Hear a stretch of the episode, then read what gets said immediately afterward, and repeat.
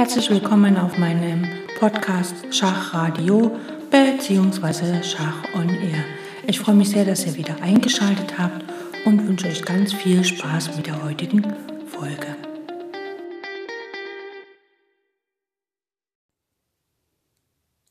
Wir schauen uns heute nochmal den ähm, Grund an, warum wir unbedingt einen Freibauern blockieren sollen.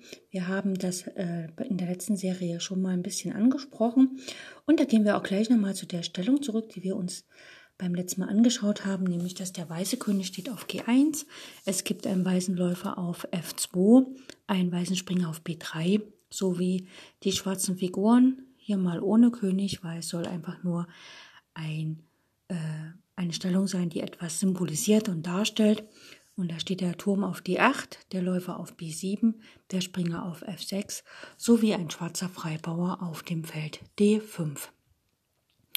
Und äh, Aram Nimzowitsch sagt ja, der Freibauer sei ein Verbrecher, der hinter Schloss und Riegel gehöre.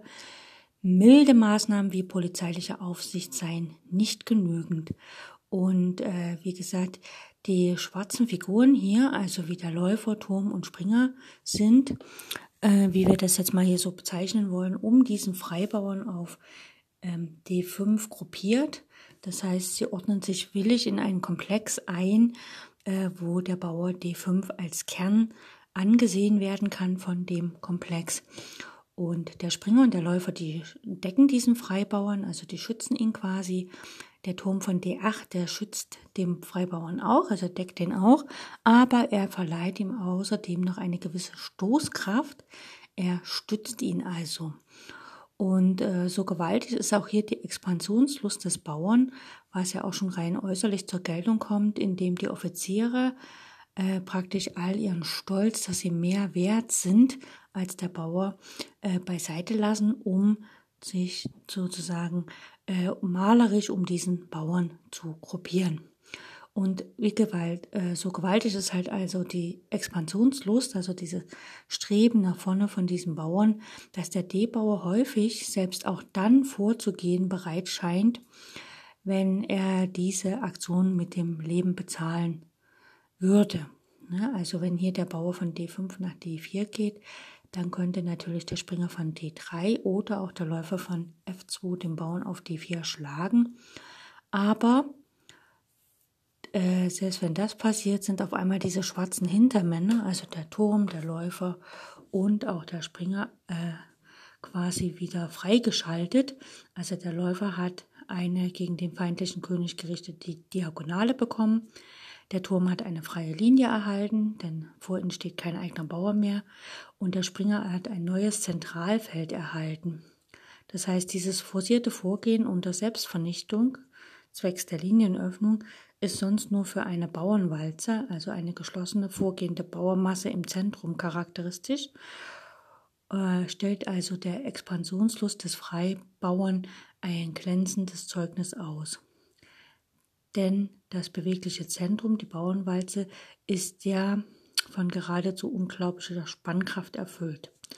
Das Freiwerden des Platzes für einen Springer bildet aber, wie uns scheint, eine ganz spezielle Eigentümlichkeit des äh, Vorstoßes von dem Freibauern. Also wir sagen, der erste Grund, der die unter polizeiliche Aufsicht zu stellen, also ähm, Springer B3 oder Läufer F2 verhindern ja, dass der Bauer nach D4 kann. Das reicht hier nicht. Dieser Bauer gehört tatsächlich ins Gefängnis, also er muss total seiner Bewegungsfreiheit beraubt werden durch einen blockierenden Springer auf D4. Also kein Läufer blockiert den, sondern ein Springer ist die Blockadefigur. Und der soeben vorher anschaulichte Vorgang, also das Aus, Aus, Aufopfern des Freibauern, äh, damit halt dann für die Hintermänner Platz ist, ist äh, ganz typisch. Allerdings nicht so wie hier. Hier sind ja gleich drei Figuren freigeschaltet worden durch des, den Bauernzug, sondern ähm, normalerweise geschieht das für eine Figur und das reicht auch schon völlig aus. Also man kann wirklich mit ein Bauer nach vorne gehen, um eine Figur freizuschalten.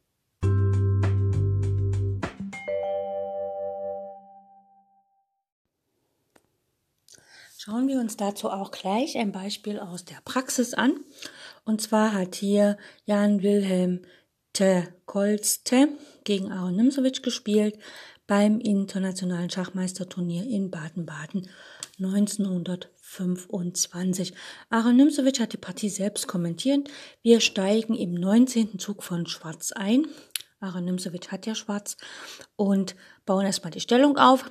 Weiß hat den König auf G1, die Dame auf B4, ein Turm auf A1 und ein Turm auf F1 sowie ein Läufer auf F3 und ein Springer auf E2. Die Bauern von Weiß A2, B2, C4, D4, E5, G3, H2. Schwarz, also die Figuren von Aaron Nimzowitsch. Der König steht auf G8, die Dame auf G7, ein Turm auf D8, ein Turm auf F8, sowie zwei Springer, ein auf E7 und H6. Also nahezu alle Figuren stehen auf schwarzen Feldern. Und es gibt noch einen Bauern auf A6, B7, C6, D5, F5, G5 und H7. Äh, Weiß hat hier als letztes G3 gespielt und Schwarz, dessen Darmflügel und Zentrum bedroht erscheinen, sucht seinen Kandidaten zu verwerten. Er hat ja hier einen Kandidaten auf der F-Linie, der potenziell zum Freibauern werden kann. Und da der Kandidat zu 90 Prozent der Freibauer ist, so gelten für ihn dieselben Regeln wie für den Freibauern selbst natürlich auch. Und deshalb hat hier äh, Nimsovic F4 gespielt. Wir können aber erstmal noch mal ein bisschen gucken, so die Stellung uns angucken. Tatsächlich hat der Weiß im Zentrum deutlich mehr Raum. Äh, wie stellen wir fest, dass jemand mehr Raum hat? Ganz einfach, wir gucken einfach, wo seine Bauern stehen. Und hier beherrschen die weißen Bauern, also der weiße Bauer auf E5, kontrolliert zwei Felder auf der sechsten Reihe und die Bauern auf der vierten Reihe kontrollieren 1, 2, 3, 4 Felder auf der fünften Reihe. Das heißt also, Weiß kontrolliert hier sozusagen die fünfte und auch die sechste Reihe, während Schwarz halt tatsächlich nur drei Bauern auf der fünften Reihe stehen hat, die dann in die vierte Reihe reingucken, also nicht so viel Raum hat. Oder man kann auch sagen, Schwarz spielt auf vier Felder, äh, auf vier Reihen und Weiß spielt mittlerweile auf fünf Reihen. Gut. Schwarz entscheidet sich hier für F4 und das gibt das Feld F5 frei für beide Springer. Ne, der Springer von E7 kann nach F5 und der Springer von H6 kann nach F5. Das heißt also, hier opfert sich, hier opfert Schwarz noch nicht mal was. So, der G-Bauer schlägt auf F4 und der Gebbauer von äh, G5 könnte nun natürlich äh, auch auf F4 schlagen und dann halt Schach bieten, aber er entscheidet sich hier für G4, denn ein Freibauer muss sich nach vorne bewegen. Ne? Also ähm, genau. Äh, ich habe in irgendeinem Kinderbuch mal gelesen, Freibauern müssen laufen. Und das meint Aaron Nimsowitsch ja hier mit dieser Expansionslust der Freibauern. Die Freibauern müssen nach vorne. Äh, ein guter Freund von mir hat immer, mein, wenn er meine Partien analysiert hat, hat er dann immer gesagt, sobald es einen Freibauern irgendwo gab, hat er den berührt und hat gesagt, Express, das heißt also ab nach vorne. Gut. Wie gesagt, der G-Bauer ist ja dann ein Freibauer, wenn er an dem äh, vorbeiläuft, an dem F-Bauern, beziehungsweise ist er erstmal ein Kandidat, denn es gibt ja noch den weißen H2-Bauern. Gut. Jetzt ist der Läufer auf F3 angegriffen. Er hat hier nicht so viele Möglichkeiten. Er geht nach G2. Und wie gesagt, das Feld F5 ist ja jetzt für einen Springer ein gutes Feld und äh, Schwarz spielt einfach Springer H nach F5. Der Springer strebt übrigens entweder ins Zentrum hinein oder halt nach H3, einfach um den Läufer noch mehr Felder zu nehmen. Also die Aufopferung eines Freibauern bzw. Kandidaten ist resultierender Freimachung des Feldes F5 für den Hintermann, den Springer H6. Es geschah weiter. Dame B3 spielt halt weiß. Äh, hier ist der Bauer D5 unter Attacke. Und dieser Bauer, äh, es gibt auch noch so eine Regel, wird ein Bauer schwach, ist es am besten, ihn entweder nach vorne zu ziehen oder ihn zu schlagen, sozusagen noch eine Linie zu öffnen. Also D schlägt C4 hier und die Dame schlägt auf C4. Jetzt könnte man meinen, naja, Schwarz hat jetzt nicht so viel erreicht, zumal Schwarz jetzt auch im Schach steht, denn Äh, Weiß hat jetzt hier drei starke Bauern im Zentrum und ähm, das hätte vielleicht Schwarz nicht unbedingt haben müssen. Ne? Äh, Schwarz, der König geht nach H8. Ähm, Springer D5 hätte keinen Sinn gemacht, weil einfach dort äh, zigmal geschlagen wird und dann kommt noch ein Turm auf die D-Linie. Das ist nicht so schön. So, die Dame geht zurück nach C3, stützt quasi den Bauern und Weiß, äh, Schwarz spielt jetzt H5, setzt also hier die, die Bauernmehrheit am Königsflügel in äh, Bewegung. Und das heißt auch immer, dass wenn man eine Bauernmehrheit hat, dann sollte man dort spielen, wo man die Bauernmehrheit hat, weil eine Bauernmehrheit äh, heißt potenziell ein Freibauer. Ne, die beinhaltet ja schon den Freibauern und den kann man natürlich gewinnbringend ins Spiel setzen. Weiß spielt Turm A nach D1, also möchte auch sein, seinen Freibauern ne, langsam in Bewegung setzen. Und Schwarz kommt halt ein bisschen eher, spielt H4, droht natürlich H3. Äh, Weiß spielt Turm D3, einfach um dann vielleicht unter Aufopferung von Material den Bauern zu behindern. Und jetzt spielt Schwarz erstmal Springer D5 und befragt die Dame, was willst du denn hier?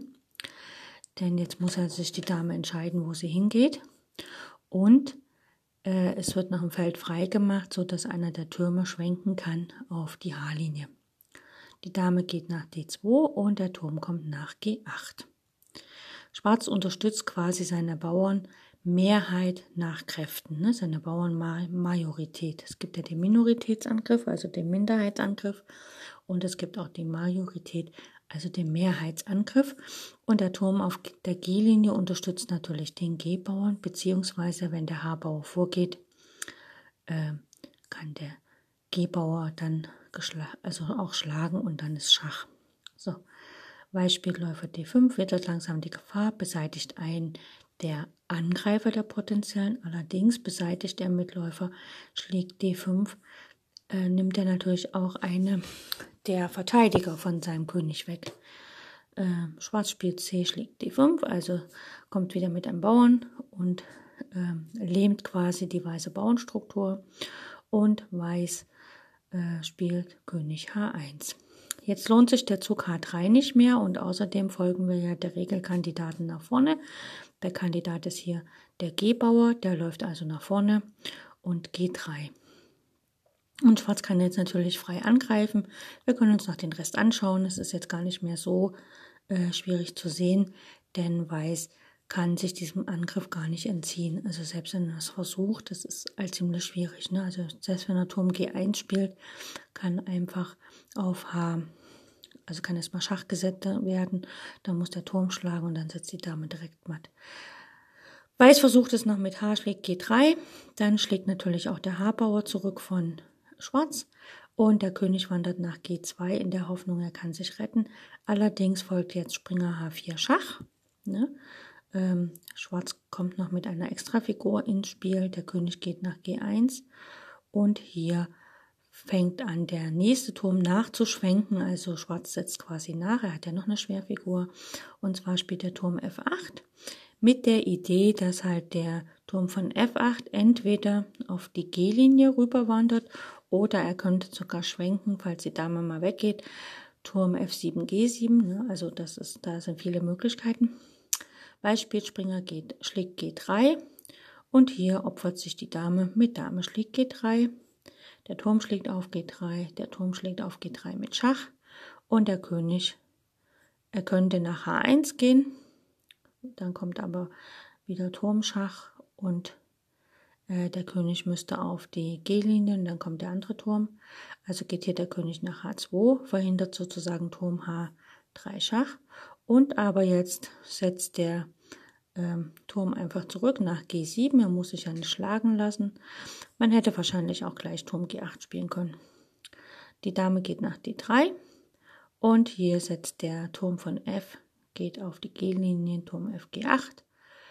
Weiß versucht sich noch zu retten mit Turm F3, was nicht wirklich eine Rettung ist, denn man kann ja einfach jetzt Schach bieten oder man kann auf F3 den Bauern rausnehmen und damit dann auf H7 mit dem Turm matt setzen. Also Springer, deswegen ist vielleicht auch wichtig zu sehen, dass äh, Schwarz nicht Turm F G8 gespielt hat, sondern den Turm nach G7 geholt hat, damit der König den Turm nicht mehr angreift. Also nach dem weißen Turm F3 schlägt Schwarz einfach auf F3 mit Schach. Und egal, wo jetzt der König hingeht, im nächsten Zug kommt einfach Turm H7 Schach. Die Dame muss sich opfern und dann kann ähm, Weiß die Dame mit dem König schlagen. Die drei Bauern in der Mitte sind gelähmt. Ne, der eine ist ja schon angegriffen, der wird im nächsten Zug fallen. Und die anderen beiden werden dann auch nach und nach vom Springer abgeholt. Und dann gewinnt Schwarz die Partie mit dem Mehrmaterial. Beziehungsweise hier nach Springer schlägt F3 hat ähm, Weiß auch direkt aufgegeben.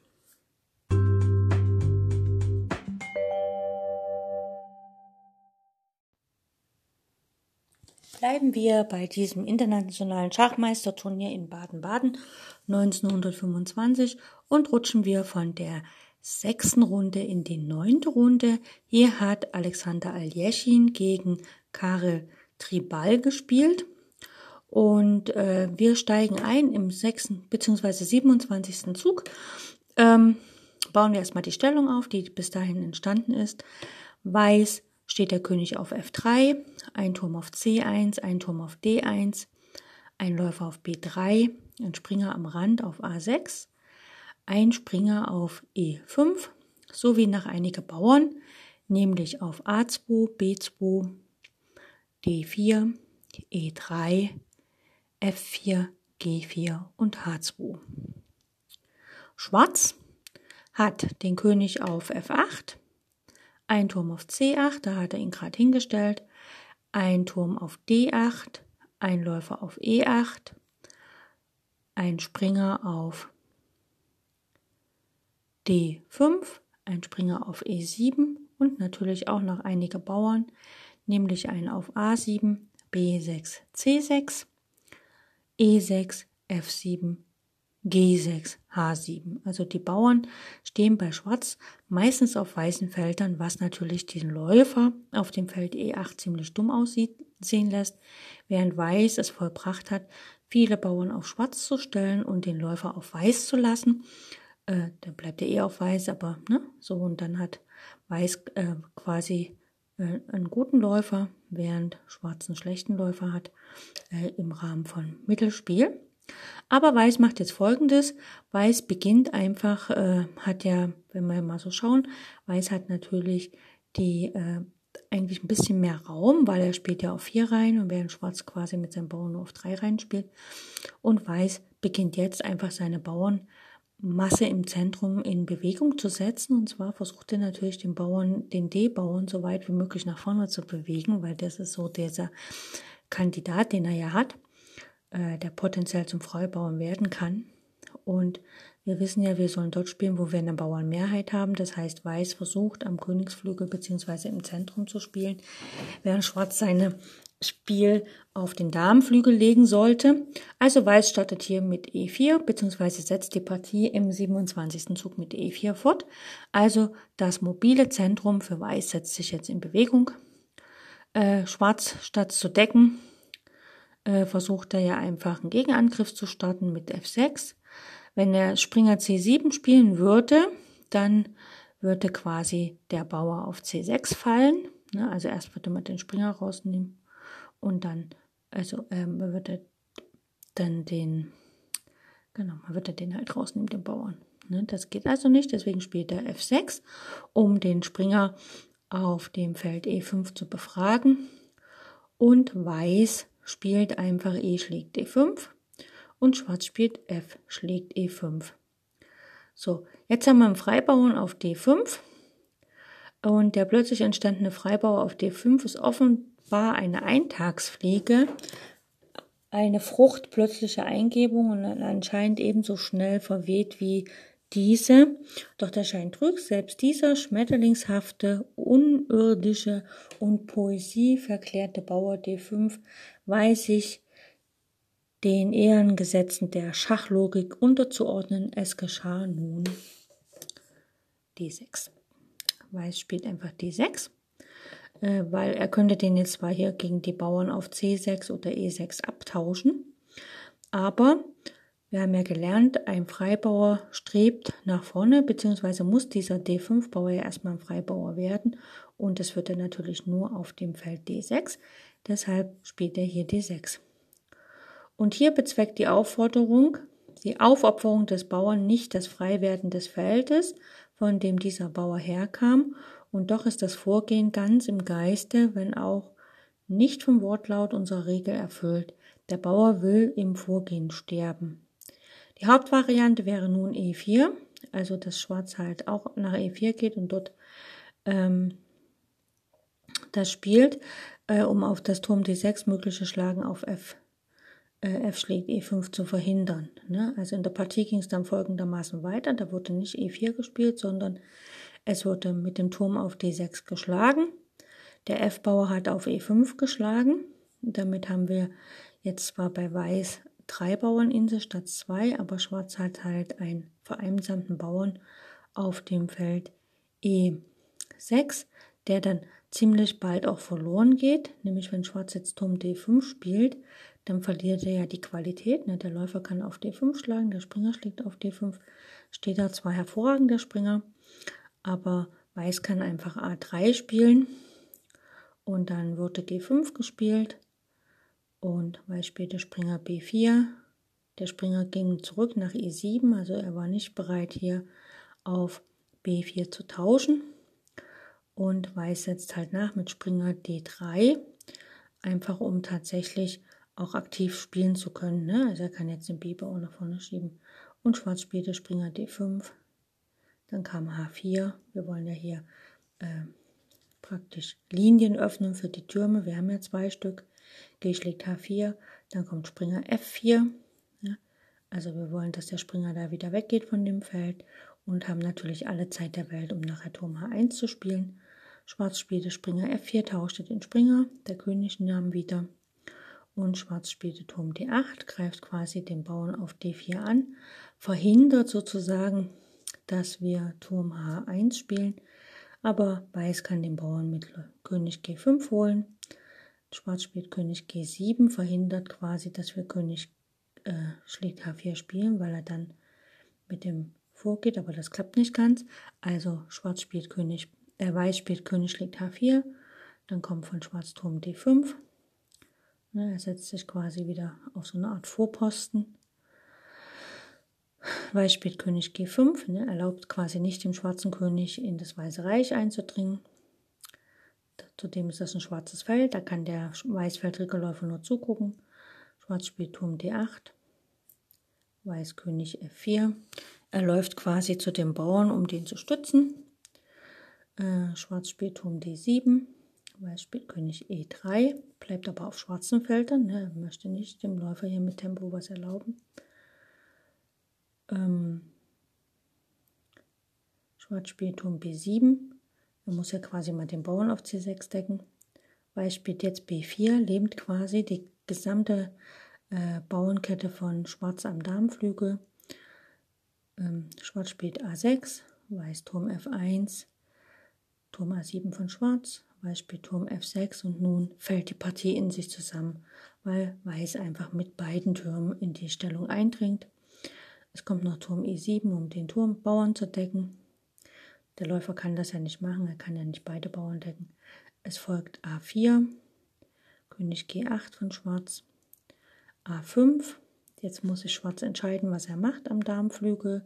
Er blockiert mit B5, das heißt, jetzt sind alle weißen, äh, alle schwarzen Bauern, die drei schwarzen Bauern durch zwei weiße Bauern gelähmt. Und jetzt kann Weiß halt im Zentrum nach vorne streiten mit D5. E schlägt D5 und dann spielt Weiß ganz natürlich den E-Bauern nach vorne, E6, denn Freibauern müssen laufen. Ähm, Schwarz versucht das noch mit König G7, der wird einfach durch G5 gedeckt und damit kann der König nicht weiter eindringen. Es wird nach H5 versucht, ne, weil das ist ja dann potenziell auch ein Freibauer. Das stört aber den Weißen überhaupt nicht. Er blockiert die Bauern im Zentrum mit König D4. Schwarz versucht noch Turm C7, aber der König geht nach C5. Der sitzt jetzt quasi in dieser Bauernkette drinne, relativ sicher, denn der schwarze Turm kommt ja nicht auf das Feld C4. Schwarz versucht noch Turm C8, aber da spielt Weiß einfach König B6.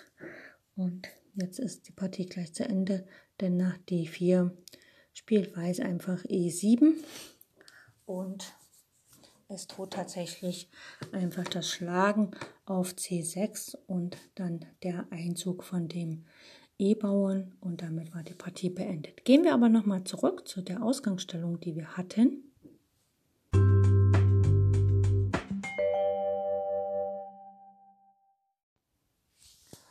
Und zwar hatten wir ja folgende Stellung. Der weiße König stand auf F3, ein Turm auf C1 und D1, der Läufer auf B3, ein Springer auf A6, der andere Springer auf E5 und die Bauern auf A2, B2, D4, E3, F4, G4 und H2.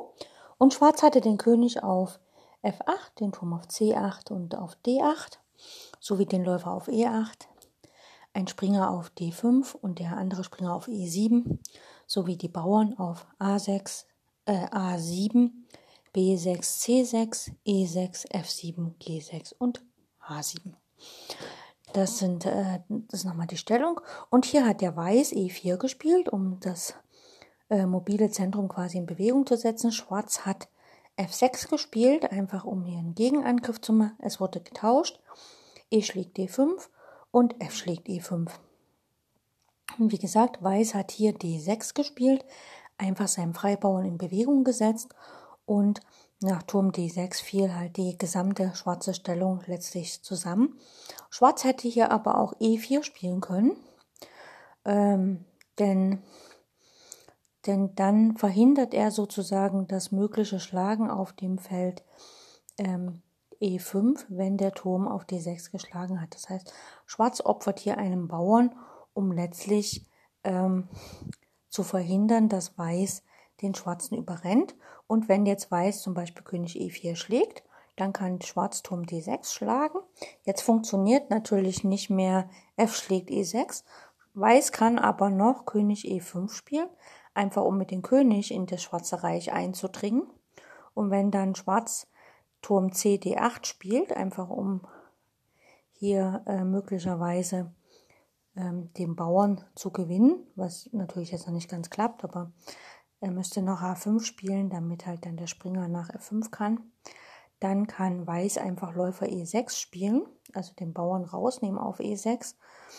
Und ähm, man beachtet, dass hier eigentlich nur der weiße König eingreifen konnte, weil ähm, Weiß sozusagen D5, D6 gespielt hat. Also auch nach D6, wenn dann Schwarz auf die Idee kommt, E4 zu spielen, einfach um dieses Schlagen von den Bauern und diese massive Bauernwalze zu unterbinden, würde das dem Schwarzen nicht helfen, denn Weiß kann einfach mit dem König von E4 letztlich nach E5 gehen, denn nach Turm D6 geht der König nach E5 und das hat er nicht gekonnt, wenn der Bauer ähm, noch quasi da gewesen wäre. Ne? Demzufolge kann man hier halt sehen, dass mm, so ein Vormarsch des Bauern nicht nur so, wie ich, so, so, so eine einseitige Idee im Hintergrund hat, sondern wahrscheinlich auch, äh, wenn es optimal läuft, in mehreren Varianten gut ist.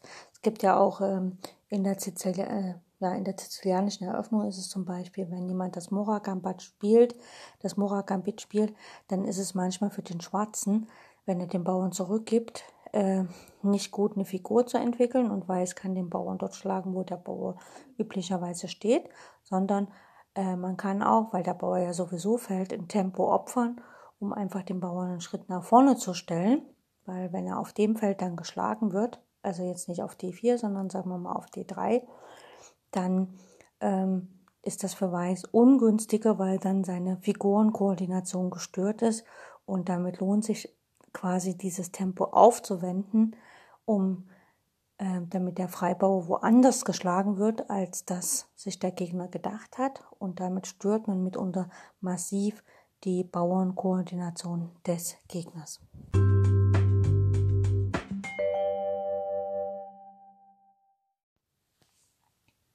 Schauen wir uns eine Partie an von ähm, Paul Saladin Leonard gegen Aaron Nimzowitsch. Äh, gespielt, auch in einem internationalen Schachturnier in San Sebastian im März 1912. Ähm, das war das zweite internationale Schachturnier dort. Das ist hier die Runde 10. Wie gesagt, Schwarz führt Aaron Nimzowitsch, die schwarzen Figuren, und dieser Paul Saladin Leonard führt die weißen Figuren. Wir fangen mit der Partie direkt aus der Grundstellung heraus an. Die ist auch nicht so ganz so lang. Los geht's. Weiß spielt hier E4, Schwarz antwortet E5, also wir spielen im Zentrum. Weiß spielt Springer F3 und Schwarz spielt D6, stützt quasi seinen E5-Bauern. Und Weiß spielt D4, Schwarz spielt Springer F6. Hier versucht jemand auf äh, E5 einen Bauern zu gewinnen. Weiß spielt Springer C3 und Schwarz spielt E schlägt D4. Der Schwarz gibt quasi das Zentrum frei, also Preis, aber Schwarz sucht äh, E4 später zu hemmen und ähm, damit einfach dieser Bauer nicht weiter nach vorne gehen kann. Also zu hemmen heißt quasi auch zu blockieren. Weiß spielt Springer D4, schlägt quasi den Bauern raus und Schwarz spielt Läufer E7, möchte halt rochieren. Weiß Läufer E2, jeder spielt die kurze Rochade und Schwarz spielt Springer C6. Äh, einerseits um den Springer auf D4 zu befragen oder halt nachher selber Springer D5 zu spielen. Schwarz schlä äh, Weiß schlägt auf C6 und Schwarz schlägt mit dem B-Bauern auf C6 zurück. Der Abtausch schafft Vorteile für beide Gegner. Schwarz erhält eine kompaktere zentrale Masse und sichert sich damit quasi das Vorpostenfeld D5 für den Springer. Na, der Springer kann über äh, also ähm, Weiß kann nicht Springer D5 spielen, während Schwarz aber das irgendwann schafft also vor anfälligen Springer D5. Aber A7 ist isoliert und auch C5 kann schwach werden. Also das Feld C5 ist für Schwarz nicht mehr ganz so optimal. Gut. Weiß spielt B3 und Schwarz spielt D5. Man hätte auch Turm E8 spielen können und mit der Idee Läufer F8, aber D5 bringt es auch. D5. Also wir wollen ja auch unseren ähm, Doppelbauern quasi beseitigen. Weiß schlägt auf E5, äh, Weiß spielt E5 und Schwarz spielt Springer E8. Weiß spielt F4 und Schwarz spielt F5. Er möchte quasi hier diesen Freibauern auf E5 hemmen, äh, denn sonst kommt, äh, sonst spielt Weiß selber F4, 5 und kommt dann zum Angriff. Man hätte hier vielleicht ein Passant schlagen können mit Weiß, aber Weiß möchte ja diesen starken Freibauern nicht abgeben und spielt deswegen Läufer E3. Und hier spielt Schwarz G6. Ähm, der E5 soll ja blockiert werden. Ne? Das heißt also, es muss sozusagen ein Springer dahin kommen und das geht natürlich nur über das Feld F7. F7, äh, E6, ne? weil wir kommen nicht nach C7. Also der Bauer E5 soll blockiert werden. Es ist aber gar nicht gleichgültig, ob diese Blockade durch Läufer oder Springer vorgenommen wird. Ernstere wäre, erstere wäre unelastisch, also der Läufer wäre sozusagen dort quasi stünde sehr unpraktisch, weil er ja eigentlich gar nicht mehr weitergehen kann. Ja, also weil einfach mangelnder Wirkungskreis höchstens nach G4 hin. Ähm, ja, aber das wäre nicht so schön. Und er ist dort auch angreifbar, nämlich durch einen eventuell auf C5 auftauchenden unvertreibbaren Springer. Dagegen wäre der Springer auf E6 nicht nur ein vorzüglicher, weil sicherer, unangreifbarer Blockhöher, sondern zugleich auch sehr aggressiv, unter anderem, weil er den Zug G6, G5 vorbereitet. Ja, also ähm, es ist also oft von größter Bedeutung, den richtigen Blockhöher zu finden. Gut, Weiß spielt hier Springer A4. Er möchte nach, auf das Feld C5 gelangen Und Schwarz spielt, wie schon angekündigt, Springer G7. Äh, Weiß bereitet natürlich seinen Zug vor mit ähm, D2, Dame D2 und Schwarz antwortet mit Dame D7. Also hier werden auf der D-Linie die äh, Türme quasi verdoppelt und Schwarz möchte natürlich so schnell wie möglich Turm D8 spielen können. Weiß spielt hier Dame A5 äh, wegen dem Bauern auf C7, äh, ver, vereinigt fortgesetzten Druck gegen C5 ne? und ähm, mit dem Spiel gegen den schwachen, weil auch isolierten Läufer äh, Bauer auf A7. Gut, Schwarz setzt fort mit Springer E6, der deckt den C7 und hat natürlich jetzt den weißen Bauern blockiert. Weiß spielt Turm A D1 und Schwarz spielt Turm D8, verdoppelt quasi seine schweren Figuren auf der D-Linie. Und jetzt kommt ein Fehler von Weiß. Weiß spielt Springer C5. Er möchte quasi ähm, sozusagen hier aktiv werden. Ähm, ein positioneller Fehler. Weiß sollte danach trachten, den Springer als schließlich resultierenden Blockeur zu behalten oder aber ihn höchstens gegen den Springer zu tauschen. Die Sachlage ist die, dass die beiden Springer hier die Hauptakteure sind, weil sie die besten Blockeure sind. Äh, und wer eins von diesen stolzen Rossen für einen Läufer hergibt, hat in diesem Falle ein schlechtes Geschäft gemacht. Richtig war Läufer C5. Also besser wäre hier Läufer C5 gewesen. Denn Schwarz spielt jetzt folgerichtig, Läufer schlägt C5. Er behält den Springer, der ja hier wunderbar den Bauern blockiert und natürlich auch die weiße Stellung etwas lähmt. Weiß schlägt auf C5 zurück, bleibt quasi auf dem Läufer sitzen. Und Schwarz spielt jetzt Läufer B7. Ähm, ja, er möchte dann, also der Bauer hier geht ja nicht verloren, ne? weil einfach dann, gut, äh, der Bauer auf A7 hängt ja nicht, weil dann der Läufer gefesselt ist und ähm, Schwarz das Material leicht zurückgewinnen kann. Gut, Weiß spielt Turm F3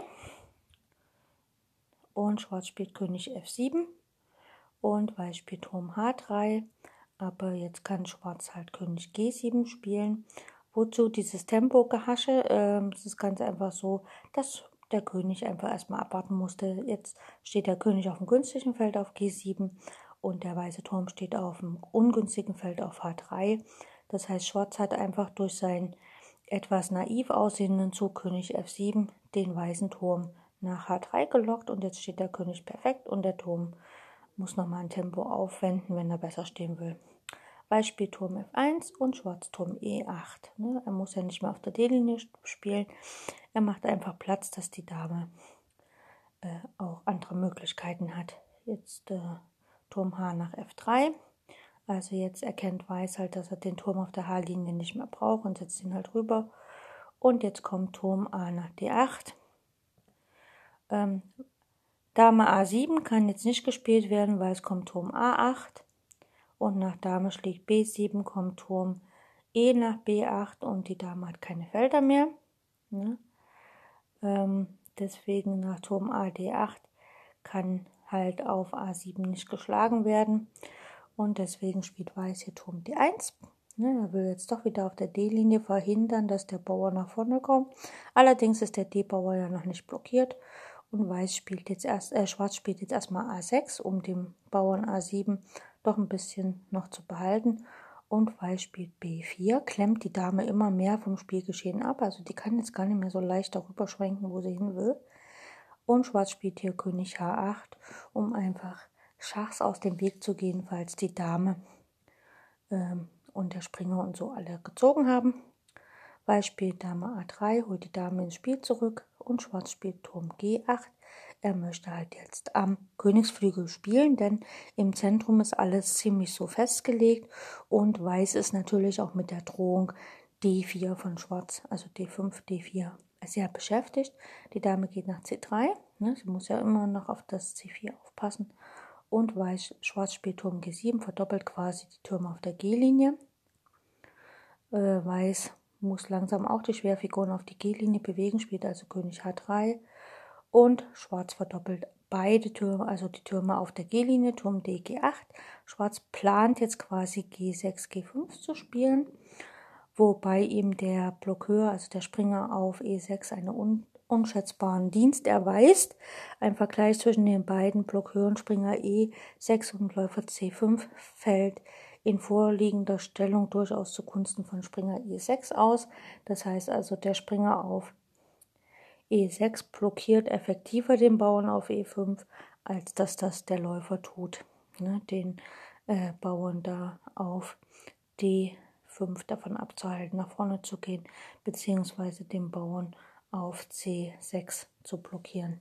Der Läufer blockiert zwar an und für sich nicht übel, aber sonst ist seine Wirkung sehr minimal. Also er hat eigentlich nur die Aufgabe da zu blockieren, während der Springer sich natürlich als Angreifer und Verteidiger entpuppt.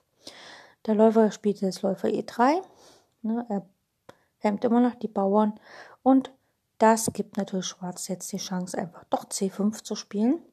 Unser mehrfach besprochenes Vorgehen. Die Läuferdiagonale wird unter Bauernopfern geöffnet. Ne? Also wir öffnen ja jetzt die Diagonale vom Läufer B7. Nun wird man einwenden, ist aber der Bauer C6 weder Freibauer noch Kandidat. Richtig. Und doch muss er logischerweise von Expansionslust erfüllt sein, denn sonst würde Weiß ihn doch nicht stundenlang blockiert haben. So rächt er sich für die erduldende Hemmung. Ne? Also der C6-Bauer konnte ja ewig nicht setzen wegen dem Läufer auf C5. Jetzt ist der Läufer weg und schwupps nutzt er sofort die Chance und bewegt sich, weil dann natürlich die Wirkungslinie vom Läufer B7 ähm, vergrößert wird. Schwarz spielt jetzt Turm G3, er weiß Turm G3. Ähm, und jetzt spielt Schwarz halt einfach D4. Ne? Der nächste Bauer kommt noch ein Stück nach vorne. Das ist nämlich eigentlich schon fast ein Freibauer. Ähm, also praktisch ein Kandidat. Die Dame geht nach A3. Äh, schlagen bringt hier nichts. Ne? Also weil ja dann der nächste Dame, also es ist quasi eine Bauerngabel. Dame geht nach A3. Natürlich kann der Bauer jetzt nicht schlagen, weil ja die Dame auf D7 hängt. Aber Schwarz stört das nicht. Er kann das ja alles so stehen lassen. Das ist ja quasi eine Schwäche für Weiß. Und demzufolge kreiert er eine zweite Schwäche. Er spielt nämlich G5. Und der nächste kommt. Läufer C4. Hier droht, dass der Springer auf E6 verloren geht, aber das stört jetzt Weiß erstmal äh, Schwarz gar nicht. Er schlägt auf F4 mit dem Bauern. Äh, der Turm und der Läufer hängen schon wieder. Und hier geht der Läufer nach E6, greift die Dame an und Weiß spielt aber ein äh, Schwarz spielt Läufer G2 mit Schach. Nun wird der Läufer rabiat. Der tote Springer E6 lässt ihn alle Besinnung verlieren. Ne? Also jetzt rächt sich der Läufer dafür, dass hier einfach mal der Springer geschlagen wurde. Gut, der König geht nach G1. Ähm, wenn der König auf G2 geschlagen hätte, oh, Turm G2 wäre überhaupt nicht gegangen, weil einfach die Dame, ups, weil dann die schwarze Dame nach C6 kommt. Äh, der Turm ist gefesselt und es droht letztlich dann sogar matt auf G2. Ne, das geht also gar nicht. Wenn der König auf G2 schlägt, dann kommt auch Dame C6 mit Schach. Der König geht nach F1 zurück und es wird auf der G-Linie der Turm mit dem Bauern geschlagen.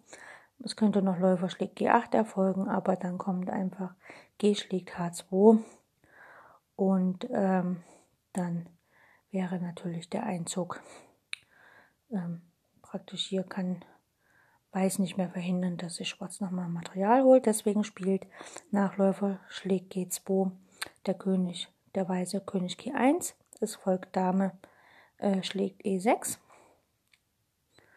Die schwarze Dame steht ja auf A3 und nicht auf B3. Ähm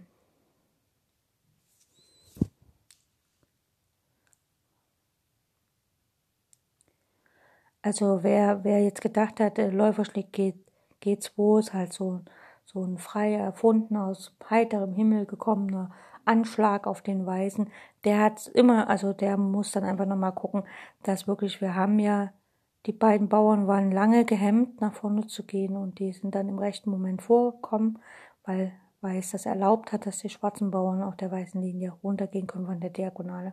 Und demzufolge muss natürlich der Läufer dann auch was tun.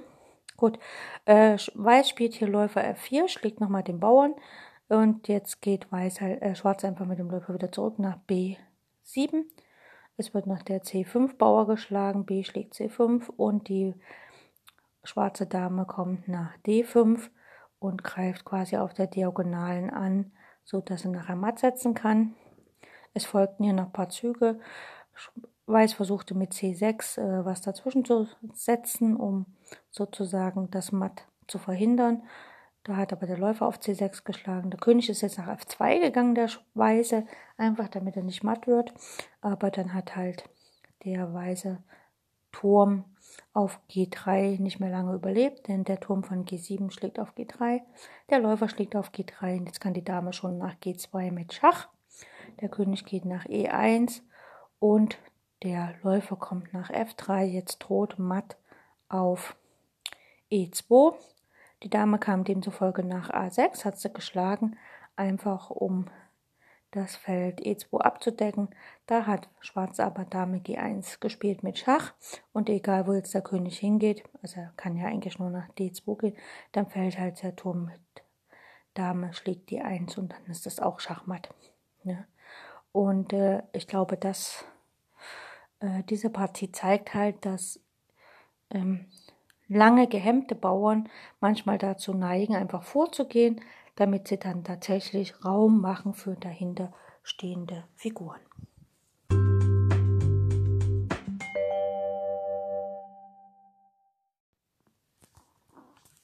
So, ich glaube, die Beispiele haben sehr klar verdeutlicht, wie wichtig es ist, dass Freibauern laufen und quasi den Hintermännern Raum bieten für offene Linien, offene Reihen, offene äh, Diagonale, also sozusagen dem eigenen äh, Mitspielern Raum geben, sei es auf dem Feld direkt als Vorposten oder halt als ähm, äh, für einen Springer. Und es hat auch gezeigt, wie wichtig es natürlich ist, einen geeigneten Blockeur für einen Freibauern auszuwählen. Das heißt also, das Kapitel hat auch angezeigt, wie wichtig es ist, als Verteidiger den Freibauern zu blockieren und auch als Besitzer eines Freibauern äh, diesen tatsächlich wieder in Bewegung zu bringen und seine Mobilität zu erhöhen. Denn ein Freibauer strebt zum ultimativen Ziel am Ende der Linie hin. Er opfert sich aber auch gerne, um für andere Figuren Platz zu machen.